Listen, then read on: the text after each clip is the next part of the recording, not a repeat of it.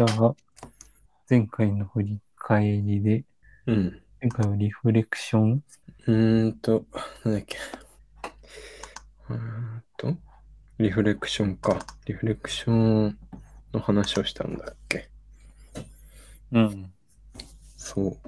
そうそう。で、うーんと、なんだっけな。なんかいろいろ話して、何を話したか逆にわかんなくなっちゃっ て。リクション。そういえば、まあ、リンク送った、送ったけど、でもこのさ著者の、えっと、野村和夫さんか。でも自分のサイトで、そのリフレクションの前編公開してるっぽい。そうなんだ。うん。多分もう売ってないからだね。中古でしか手に入らないから。多分。うんうん。そう。あ、そういえば、その柳田国夫の国語と教育を、まままだ全部読んでないんだけど、ある程度読んで、あの、この時代、この時代だからなんか、あれだね、国語の話を、あの、なんだ、戦後、戦後、戦後戦前ぐらいの書かれた、なんか雑誌かなんかに投稿したやつを、あの、まとめたや本みたいな感じで、まあ、国語と教育っていうタイトルの本なんだけど。うん。なんか、なんていうの？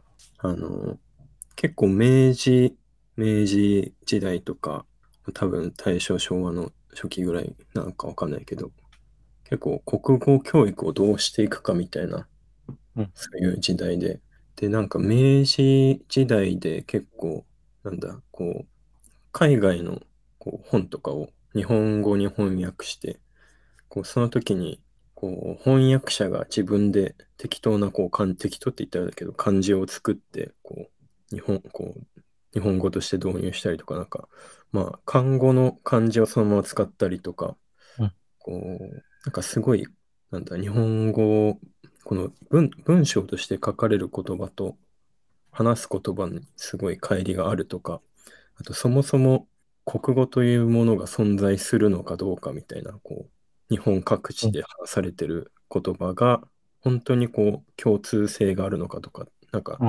そこら辺も不確かな部分もあったような時代だから、結構、うんうん。国語と教育っていう部分でいろいろなんか寄稿してたり、あと、そういう職についてたりしてたみたいな。柳田国を。の、僕、ん学校教育の？うん、多分なんか教科書を作るのに関わったりとか、多分その漢常用、常用漢字とかなんか戦後常用じゃなく、なんか東洋漢字みたいな、その共通でこの漢字を使いましょうみたいな、そういうのを決めたりみたいな、多分そういう。ポジションで働いてたのかよくわかんない。多分。ああ、なるほど。ああ、そっか。漢字の、漢字のマスターが存在、その日本国内で共通のマスターがない状態だったから、それを作ってたってことね。うん、そうね。あと、地方の言葉とか、こう、そのテレビとかでで、だんだんこう、標準語を話せはしないけど、こう、聞いたらわかる地方の人とか、あと、まあ、普通に標準語も話せる地方の人とかが、ようやく多分出てきたとか、多分、それぐらいの時代っぽい雰囲気が。うんうん。いやー、確かに。でも、それでもうん、それこそその、それが定義される前の文献って何かしら、そういう方言の読み解きが必要だったってことだよね。うん、そうね。うん。なんかね、まあそういうのもあって、まあ柳田国を、まあ小説を書くっていうのもあるし、言葉をちゃんと使いましょうみたいな。いや、いや、遠の物語めちゃくちゃむずいけどあそうなんだ。な。うん。何がむずいの？もう言葉が、うん。単語一つ一つがもうちょっとよくわからんし、あなんかあの、風立ちぬ的なさ、あ、うん。その、そういう言い回しが、どういう意図なのかがちょっとよくわかんない。うーん。そう。言葉、言葉、単語と言い回し。うん、昔の言葉の言い回しというか。あそう確かに。うん。まあでもなんか言葉にこだわり、こだわりというか、があるような雰囲気だから、うん、うん。ちょっと調べながらじゃないと難しい言葉を使ってるのかもしれないね。うん。うん、その物語は1910年だかなり古い。うーん。そうか。じゃあまだ。うん、そ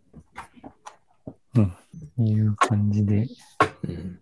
今日の本題、うん。前回の話でも出たけど、古典ラジオの障害の歴史を、あの、うん、先週の話の以降、一通り聞いて、もうちょっとその辺の話をしたいなと思って。うん。そう、そうだな。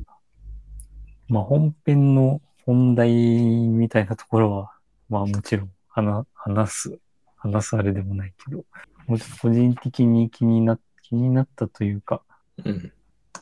うん、気になったところを話すと、なんかあれだな、あの、途中で、途中でというか、もう8、障害の歴史で8話分ぐらいやって、1個の回で、ほとんどあの、ダーウィンの進化論うん。の話を、うんダーウィンの進化論が、ちょっと理どういう文脈？で出てくるんだっけ？えっ、と、まあ、その、あれやね、その、障害を持って生まれてくるっていう文脈で、うなあのあれか。それ、ダーウィンの進化論以前は、あの、キリン、キリンをよく例に挙げられるけど、うん。高いところのものを食べようとして、首を伸ばし続けてたから、徐々に進化して、みたいな話じゃなくて、うん。偶然首の長い個体が生まれて、でも高いところに木があるから、高いところの食べ物を食べられるやつが、その環境に適合して残っていって、っていうのをどんどん繰り返すから、こうどんどん種種が変わってくる？変わってくるというか、その特定の種が生き残って、うん。それが、なんだろうな。うん。生生存戦略みたいな。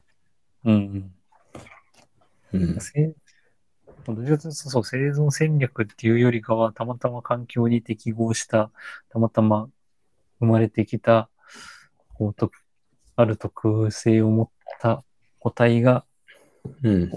生き残って、それが、うん、また遺伝して残っていっているっていうだけの話で、うん。本当にその偶然生まれた特殊な、なんだろうな。うん、そのと特特定の特性を持った子が生まれてくる。うんまあ偶然生まれてきて、それがたまたま環境に適合して生き残るっていう話。うん。だから、まあその障害を持って生まれてくるっていうのも、まあ今、あれか、まあ前回の話で出てたように、まあ今この、なんだろうな、この環境で、この社会でか、社会で生きるには障害になるけど、まあそれは今のこの環境だから、たまたま障害っていう風に、なんだろう、う、うんん。障害っていう風に結びつけられるだけで、まあ、その偶然生まれた、ある特徴を持った一種の個体でしかないっていう、個体っていうとちょっとあれだけど、うん。うん。で、でそっかそ,、まあ、その話の中で、まあ、結構昔、昔というか、その科学的にその、あれか、うん、遺伝、遺伝子のせいでこう、こういう障害が生まれて、生まれてくるみたいな、科学的にわかる前の時代ってやっぱ結構宗教に紐づけて、なんかこう、なんかそういう因果的な話で、なんかその、障害を持って生まれてくることに意味付けをしてきていたというか、うん。そのダーウィンの進化論の後は、まあ、本当に偶然でしかないっていう風になってきていて、なんかその、なんだろうな。もちろんその科学的にちゃんと、ちゃんと分かれば、もうどういう、こう、遺伝でとか、うん。なんなんかこう、まあロジカルに決められるのかもしれないけど、まあ基本的にはもう本当に偶然で、だからそういうもの、まあ、偶然の産物であるはずのものでも結構我々人類は意味を求めてしまいがちだよねみたいな話をうん。してて、うん。これは確かに、確かになと思って、うん。確かにね。なんかいわゆる深読みじゃないけど、深読みしすぎてなんか、うん。あらぬ方向に行ってしまうというか、うんまあ昔、昔だとそれこそその、障害を持って生まれてきている人に対して、あの人は前世で、こうこうこうだったから、ああ、ああ、思い出した。うん、うん。なん悪いことしたからみたいな。いい行いをしていかないといけないよみたいな、うん。そういうことを言ってたけど、いやそういうことじゃないよっていう。確かに。うん。うん。難しい。うん、確かにその、なんで、なんでこうなってしまったんだみたいなものはなんか確かにその、何らか意味をつけて納得するようにしたいっていう気持ちはなんとなくわかるはわかるけど。うん。確かにね。うん。な、なんか、うん。そっか。そういうダーウィン的な視点も社会学的な、あれなんかね。人類、社会学？人類、うーん。進化人類学みたいな感じなのか。最近。あ、そういう感じない。いや、それこそその前回のお話、なんかその学問の分類みたいなのうん。をざっと調べてみたんやけど、うん。いや、なんか結結果はよくわからんねんけど、まあね。その、そのうんなんだ自然科学、社会科学、人文科学うん。うのなんかん。大きい分類みたいな感じで、うん。まあ、うん。うん。まあその人文科学、まあ、自然科学はなんとなく、その理系の、いわゆる理系のものってなんとなくわかるけど、うん。社会科学、人文科学がちょっとよくわからなくて、うん。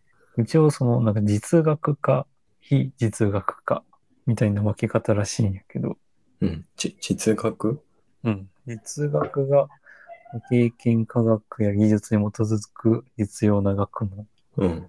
で、うん、社会にそのまま役に立つ学問みたいな感じ？ああ。実用的な知識。いや、それでも難しいね、分類。うん。いやその実学の方が社会科学で、非実学が人文科学。うん。その理系の自然科学も、まあ、自然科学と応用科学があって、自然科学の方が非実学で、応用科学が実学。だからコンピューターサイエンスとか工学系は応用科学で、うん。うん。系は応用科学で、物理とかは自然科学。うん。でもこれも何が実学で何が非実学かってちょっとうん。線引きむずいけまあ、数学と工学ぐらいだよね。わかりやすい。まあ、物理学もそうか。数学。そう数学はね、数学はわかりやで。すいよね。実数学じゃない学もなんっていうのはかこのウィキ、ウィキのやつだと、自然科学の中じゃなくて、形式科学っていう、さらにその、自然科学とか、社会科学とか、もういろんな学問を支える学問として あんまわけわかんない。なるほど。まあでも、な、なんだろうな。でも結構その社会学、まあ、社会科学的なところってさ、うん。まあ、我々人類が社会を構成する限り、まあ、あらゆるものに結局うん。影響するというか、関連するというか、確かにね。工学だってさ、なんかその生産工学とか、あるんで、うん。ああいうのは結構生産工学って、なんか、ただ、もうその、数式だけで生産性を決められるものじゃなくて、うん。ああ、確かにね。うん、その人間の社会学的なうん。知見も含まれるというか、うん。価値があるとは何か的なところからね、うんうん始まるから。うん。だからその、うん、そうね。その偶然決まるうん。もの。うん、そうね。まあ、なんて言うんだろう。うん。やっぱ、社会人、なんていうの、人文社会学系は、やっぱ、なんて言うんだろう、こう、か観点が増えるというかね、こう、やっぱ、なんて言うんだろう、まあ、障害にしろ、やっぱ障害とは、みたいなところから始まるから。うん。うん。なんか、なんて言うんだろうね、こう、うん、前世で悪いことしたから、こう、障害を持って生まれるみたいなことを教えられて、まあ、そ育ったら、もう洗脳みたいにそう思っちゃって、あれかもしれないけど、こう人文社会を勉強すれば、その洗脳が解けて、うんうん。固定観念っていうか、いうのがなくなって、うんよより良い感じはするよね。こうん。そうなんでそう言われるようになったかをちゃんと考えて。うん。ううん。いや、そう。なんか、その、前、前回で話したリフレリフレクションには、い以下って書いてあった。あの、異なるに、異なるに化けるのかって、以下。うんうん。以下させ、以下を、なんだっけな。その、まあ、固定観念とか、そういうのを壊す段階で、なんか以下がまずあるみたいな、なんかそんな感じだったけど、忘れちゃったけど。かがませる。らしいなって思わないとね、考えが変わらないからね。うん。うん。うん、以下。そう。以下で調べると同化と一緒に出てきて、あ、そうそう、同化もなんか、うん。なんか、同化が、な、うん。うん、うん。ああ、そっか。あ、これ、同化と以下っぽい話は確かに、なんか、それこそ障害の歴史の中でも話してた気がするな。話してたというか、あれだな。最後の感想戦のところで言ってたのは、同化なんか自分が知ってる知識に当てはめて解釈しようとする、まあ、同化ああ、まさに固定は観念。結構まあ、うん、学習するのは大事だけど、結構そういう固定観念にとらわれてしまうけど、うん。まあ、以下は知っていることをまだ知らなかったことのように認知して、なぜかを問い直すうん。っていう見方も、なんか学習効率とか考えると、同化が大と、学習効率というかなんか理解をしやすくするために同化も大事だけど、ちゃんと活かして考えるのもうん。大事だよねみたいな話してたな。うん。そうね。ちょっと以下、以下はど、ちょっと後でもう一回調べとこう。うん。以下がいわゆるメタ認知っぽいうん感じ。そうね。うん。メタ認知をするために必要、うん。なんか、ん？メタ認知、あ、違う、以下、メタ認知をして、で、当たり前に思ってることを改めて問い直すみたいな。それでうん、い以下をするみたいな感じが。うんうん。以下の視うん。大事。点。うん。うんめちゃくちゃ大事な気がする。うん。うん、いや、なんか、そう。ちょっと、障害の話からそれちゃうんだけど、その、国語と教育を読んで、なんか、あの、ハッとしたこと、あ、なるほどと思ったのが、うんなんか、義務教育とか、その、まあ、このなんだ、まあ、戦後、こう、どう教育を進めるかっていう、多分そういう、多分話があって。で、その昔はこう、教える関係が先輩と後輩みたいな、こう同じ方向、先生、先輩もわかんないことありますよっていう態度うんで、でも義務教育になってから、こう、先生っていうのは何でも知ってますよ、みたいな。子供からの質問に答えられないのがまずい、みたいな雰囲気になってしまうことをちょっと懸念してる感じで。で、で、それがなんか民主主義的じゃないって確か書いてて。うんで、今までなんかそんなこと考えたことなかったけど、確かにこう、義務教育って、まあ、もうす悪く言えば洗脳、洗脳だから。まあ特に、多分特にこの、なんていうの、学校で何でも知ってる先生から、こう、いろいろ詰め込み型で教育されるっていうのはね。それってちょっとね、ちょっとやっぱ社会主義的っていうか、ね、こう、ちょっと洗脳的というか、こう、なんかちゃんとこう生徒が自分で考えて、こう理解していく。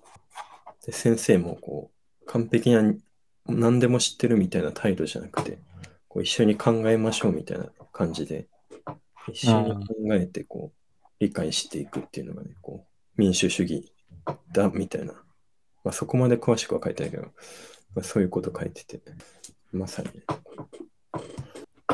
それを読んで、こうい生かされる感じはするねこう教育に対して。民主主義と教育に関して。もうそれが当たり前で育ってるから、多分もうすでに同化された状態なんだよ。民主主義。それを民主主義と呼ぶっていうのはちょっとうん。あんまりピンときてはないけど。こう、やっぱ民主主義ってさ、こう、うんなんていうのあの、国民にし決定権、決定権があるみたいなさ、それが大きな特徴だから、なんか、こう詰め込みで教育されて、うん、で、まあ、義務教育9年、先生の言われたことをこう記憶して、こうテストでそれをこう書いて、それでこう選挙で投票するっていうのはさ、それ本当に自分の意思決定でやってますかっていうとさ、ちょっと怪しいじゃないうんうん。自分の頭であーなるほど。考えて決定するっていうのが民主主義だとすると、うんうん。ちょっと、まあ、この、何？この、名、えっと、戦後ですら、戦後から今までのこう義務教育っていうのが、割とこう、ちょっとね、民主主義的じゃないのかもしれないっていう。うんうんうんなるほど、なるほど。自分で考えて意思決定する。うん。うんうんうん。そう。まあ、確かに。うん、教育、教育の仕方。うん、教育って言うともうなんかそれこそあれだな。教育って言い方自体がなんかもう、なんかもうお前らに叩き込んでやるっていう感じを するよね。確かにね。教育っていう言葉、もう我々はそういう意味しまってるからね。うん。うんだからなんか、障害とかも、どうなんだろうね。障害ってなんだろうみたいなさ、そういうところからやればいいのかもしれない。今、小学校で生活の時間かわかんないけど。何の時間かわかんないけど。あ、でもあ、ね、総合？そう総合、総合になってあったっけ？もう覚えてないや。なんかね、この、その戦後で、こう社会、小学校が社会っていう科目ができて、で、先生、各先生が社会の教え方を悩んでいるようだみたいな記述があって、でもまさに多分ね、そこら辺な気がするね。一緒に考えようみたいなね、感じで教えればいいんじゃないかな、気がする。なるほど。いや、社会。いや、そう、前回話した後か、後を思い出して、そういえば確かに社会って授業あったなと思って。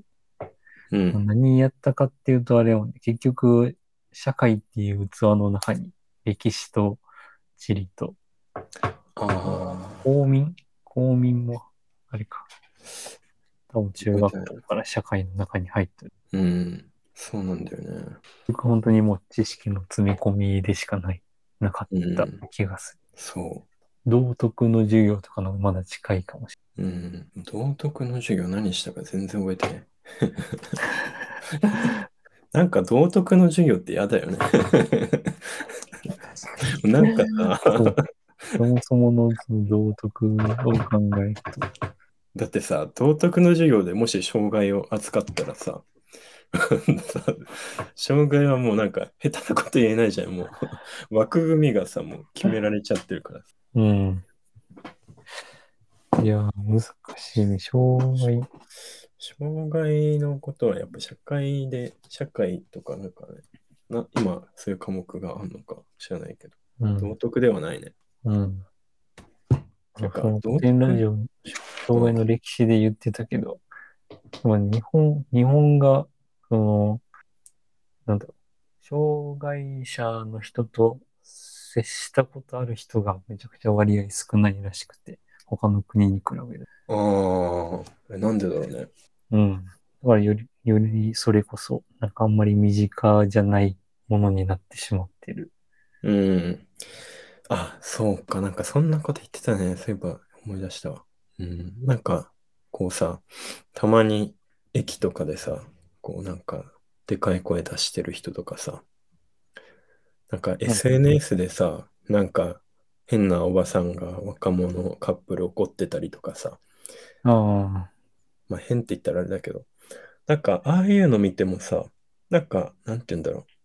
あれをネタとして、こう、バズる感じに共有する時点でさ、やっぱなんか、ちょっとおかしいなって気がするけどね。なんか、うんうん。なんて言うんだろう。まあ、その人が決めつけたら悪いけど、もしね、何かしらやっぱこう、こう知的障害とか、何かしらあれば別にこう、こう、電車ででかい声出しても、別にね、動画撮るなんてバカなことしないし、なんかそこら辺の、なんだろうね。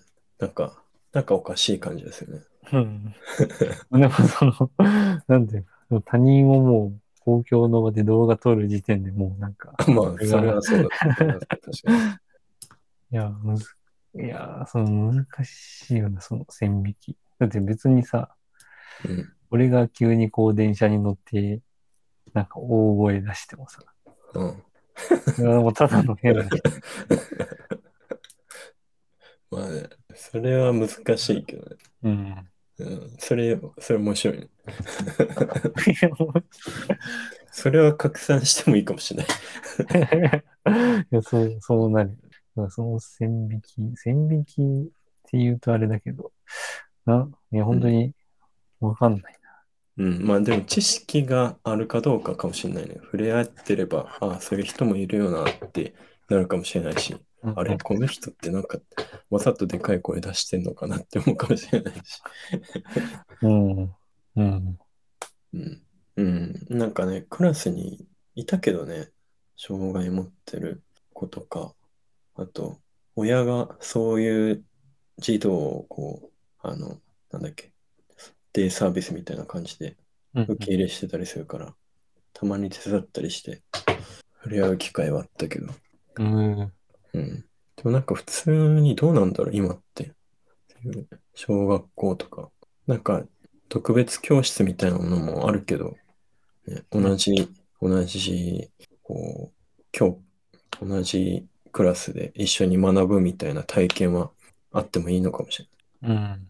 うん。そう。俺は、うん。俺、小学校の頃とか、まあ、小中か。普通に同じ教室でやってたと思うけど。うん。うん。難しいね。うん。いやがうん。学校って、うん。いや、でもそうそう。実際に、実際にそういう人と触れ合うってやっとわかるというか、だから、うん。それこそ授業とかで障害考えようって言っても、絶対無理よね。無理って言うとあれだけうん。まあ確かにね、いないと、触れ合いがないと。うん。でもなんか、さ、こう、その授業で、なんかこう、そういう養護学校みたいなとこに行くってなると、またちょっと、ちょっとま、なんか日常と離れちゃうから、やっぱ一緒に同じクラスにいるっていうのがいいのかもしれない。ど。うん。そう。うん。うん、特別、特別感が出てしまうね。うん。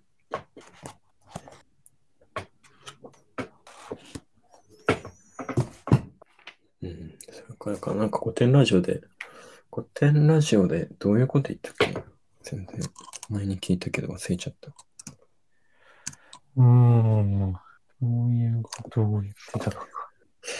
まあでも歴史やから、そう。それこそ、あれか、その社会、社会みたいなのが出来上がる前は、障害っていう概念がなかったとか。うん。で、そこからあ社社会というか、うん。もうそれこそ、あれかな。うん。でも労働とかで、昔は、まあ、基本肉体労働ベースやったから、うん。まあ身体の障害っていうのが、いわゆる障害として考えられて、その当時は、こう、まあ程程度っていうのかな。程度の知的障害の人とかは別に、そもそも知的障害みたいなうん。概念ではなくて、別に、うん。まあ、普通に肉体労働できるから、障害として捉えられてなかったとか、うん。それが頭を使うように、現代みたいになってきて、知的障害みたいなうん。概念が大きくなってきたみたいな、そういう流れとかの話はあった。うん。ああ、そっかそっか。確かにね。今はもう。まあ、優生学、うん。優生学の概念を俺は知らなかったんやけど、なんだっけ、それ。その集団の中でもより優秀な遺伝子を残そうとするやつ。だうん。あ、なんか、あれ？うん。からそれこそ障害、障害持ってる人は、あの、なんだ、虚勢、虚勢させたりとか。うん。うん。いそれっていつの時代？つの時代、うん、19世紀末から20世紀半ばにかけて多くの先進国で受け入れられてきた考え方ってうん。ああ、なるほどね。うん。うんそれ、それさ、多分、今でも、そういう傾向の人多分、割といる気がするけどね。いやー、いると思うな。それ、それこそあの、なんだ、あの、精子バンク的なさ、うん。その優秀な人の精子をうんもらって、こう残そうとしたりとかさ。いや、息苦しいね。うん、多分ね、自然淘汰されそう。淘汰されそう。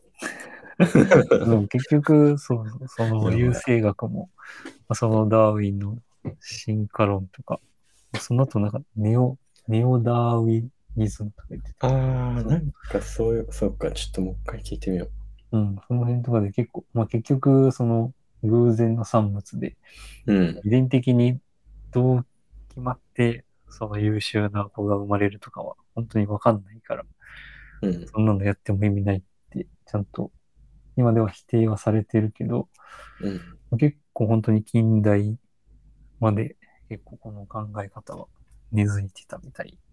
うん。いやー、厳しいね。あ、それこそあれだな、最近だと出生前診断？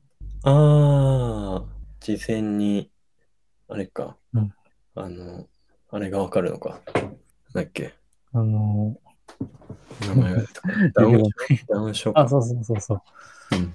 もうそれもある種優生学的な考え方なんじゃないかとは言われてるけども、一応、うん結局判断は、あの、まあ、その親に委ねられるっていうところで、うん。うん。でもこう社会的になんかいいうん。確かにねいい道を。残そうっていうやつではないから、違うって言ってはいるけど、うん。まあ、そもそもそれができること自体がっていう、まあ、考えもあるし。うん。あ、うんそうそうそう。うん。なんか、そうなんだよね。なんかこう、資本、なんていうの？やっぱね、いろいろ、まあ、ポッドキャストとかいろいろ聞いてると、こう、技術に哲学が追いついてないとか、ああ、そういう部分なのかもしれない。うんうんうん。いや、そうなんですか。哲学ね、勉強、哲学も勉強しない。哲学、まあでもそれこそあれかな。哲学で言うと、プラトンが、それこそ優生学。まあ当時は優生学っていう言われ方はしてなかったと思うけど、なんかな、なんだったっけな。なんだっけ、なんか、その鉄人みたいな、なんだっけな。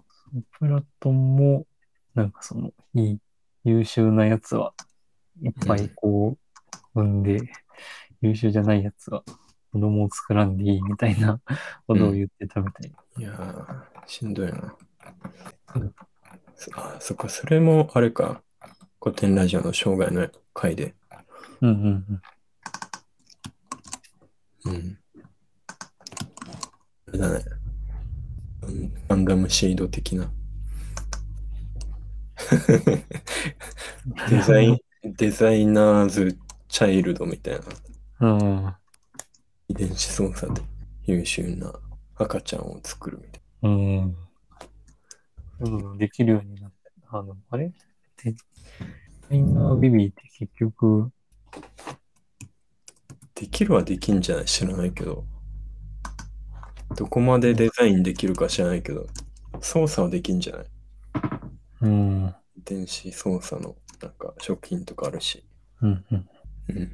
なんかさ、容姿とかも多分そうだよね。知能で容姿容容姿、見た目、ああ、容姿、容姿。見た目ね。整形をして見た目を良くする。否定はしないけど、なんか、しすぎるとやばそう。世の中がさ、あでもどうなんだろうね。うーん、整形はま、まだ。うん、整形は、そんな、倫理的にって感じなものでもない気が。うん。いや、なんかたださ、こう、その、こう、知能的な障害がさ、問題になるのは、社会がこう、知能社会に、知知能社会というか、知能が高い人を優遇するみたいなうんうん。社会だから、まあ、そういう、こう、知能的な障害っていうのが問題になるっていうことで、うん。なんかそれと同じ構造的にさ、やっぱまあ見た目がいい人は得するは得すると思うけど、なんか、なあ。なるほどね。確かに。見た目で判断されるのも、そっか。構造的には一緒かもしれない。いやー、なるほど。社会的に見ると見た目でなんかネガティブな影響を受けるのはうん。確かに社会に、社会で生きる上での障害になりうるかもしれない。うん。VTuber とかいいかもね。うんみんなアバターで、声も変えて、うん、ファン、ファンもさ、VTuber のアイドルもおじおじさんだったら最高だよね。まあ、そう、そうね。おじさんがおじさんを幸せにできるなら、うん。それは素晴らしいこと。いやー、でもこれもさ、なんかその資本、前、前は、なんかあの、ポスト資本主義の話とかも結構、ポッドキャストで、ポッドキャストとかで聞いとったりしたけど、うん。なんかそれこそ、資本、資本主義の、資本主義による、その、障害への影響みたいなのがあるよね。資本主義だからこそ、うんその、稼ぐために必要な、必要なっていうと、うん、難しい。まあ、そまあ、それこそ今だとさ、まあ、稼ぐために、すごい頭を使うことが必要だけど、うん。うん、それこそ知的障害を持っていると、なかなか、その資本主義社会では生きづらい。うん。確かにね。うん。辛いね。いや、あー思い出したわ。あの、ちょっと、まあでもこれはちょっと、いつか別のテーマの時に、あの、なんだっけ、白熱教室のマイケル・サンデル教授の、なんだっけ、実力も運のうちっていう本。ああ、確かにな、このタイトルは見たことある。これちょっと気になってて。でも、うん。そう。出力も、うん。なんかね、うん。まあでもこれもちょっと関わる部分がある。うん、うん。うん。いや、でも、うん、確かにな。そのダーウィンの進化論で出てきた偶然の文脈じゃないけど、うん本当にたまたま、たまたまって、なんかさ、あの、YouTube で成田悠介の、うんまあ。どっかの大学での卒業、卒業式のうん。スピーチみたいなの見たけど、なんか、その成田悠介さんが、なんかもうこう、こういう卒業式のスピーチで、まあ、どっかの成功者が、なんかこう、たまたま成功して、まあ、その成功事例が、ちょっとこう、あの、なんだ、認識と、なんか間違ったことを伝えてたら、あれ、あれやけど、なんかその、まあ、どっかの誰かがたまたま成功しただけのその成功者の、まあ、どう成功したかの体験を聞かされるのにはもううんざりしてるんですよね、みたいな 話をしてて、大体の場合は、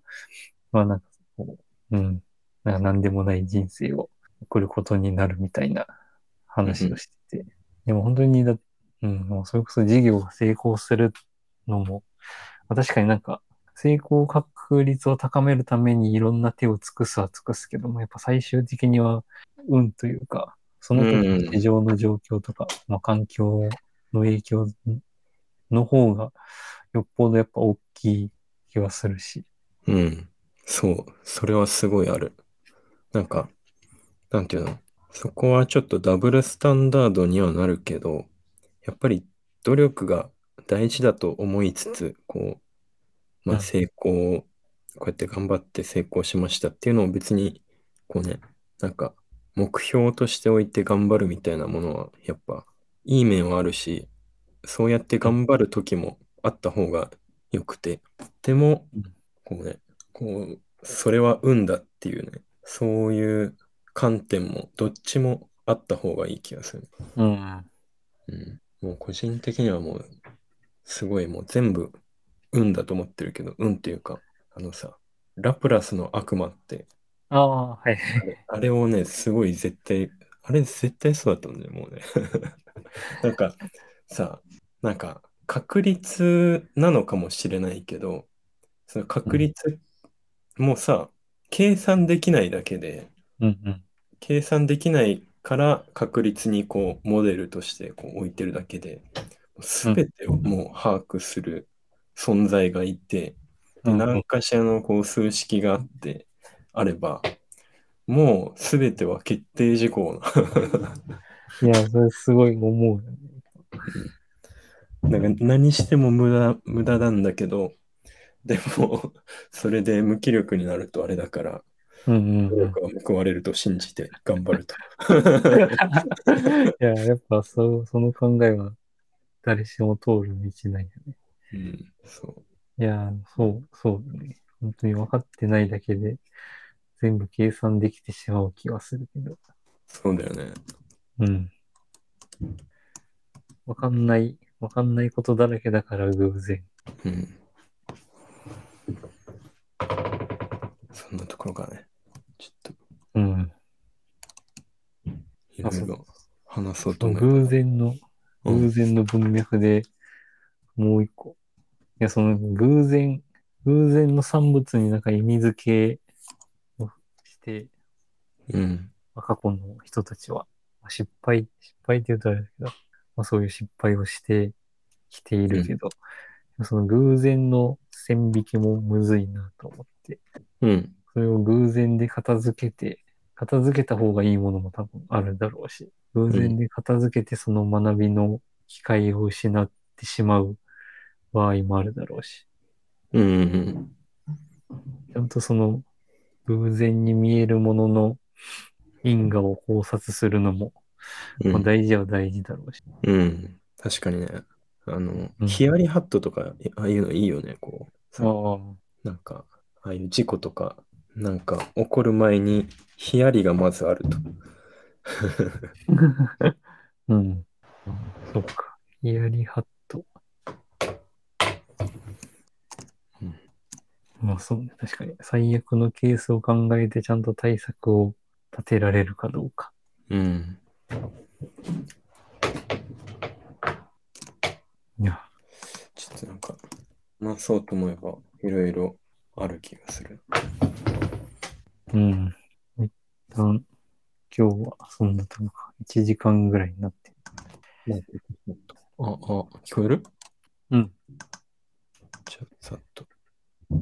最近なんか、うちから帰ってきた？いや、まだ、あ俺と、あと10日。いるんだ。うん。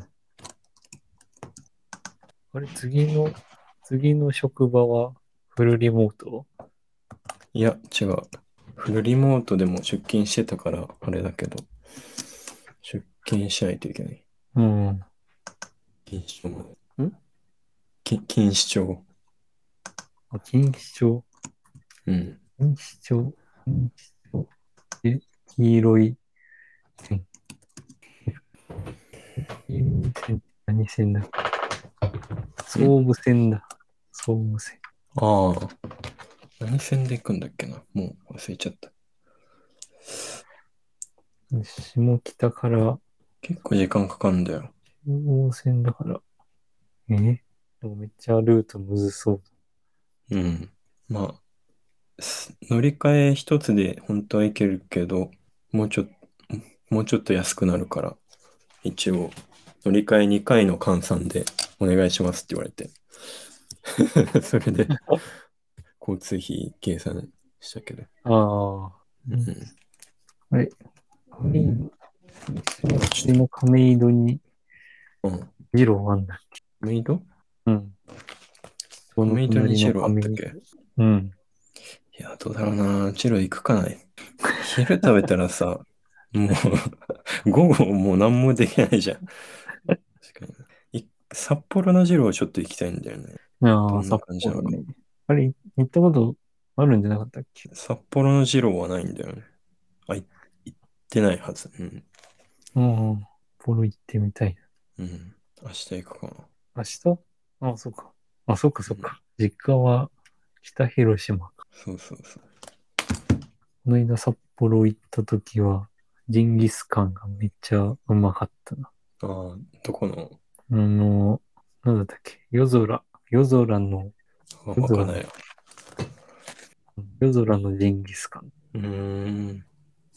有名なとこなんだ。うん。そうね。うん。ジンギスカンは美味しい。うん。今日エスコンフィールドに行ってきたんだよね。エスコンフィールド。なんか聞いたことあるような気がするあ。の、日ハムの新しい球場。ああ、んサウナとかあるところやったっけあ、そうそうそう。すごい。あの、隣に暗黒時代を過ごした高校があるんだけど、暗黒時代。エ スコンフィールドの隣に。あんまり、うんあそこにできたから嬉しいとは思わないけど、でも、いい感じの球場だった。ええいや、すげえな。めっちゃ綺麗うん。なんかライブとかあれば行きたい。な。ああ。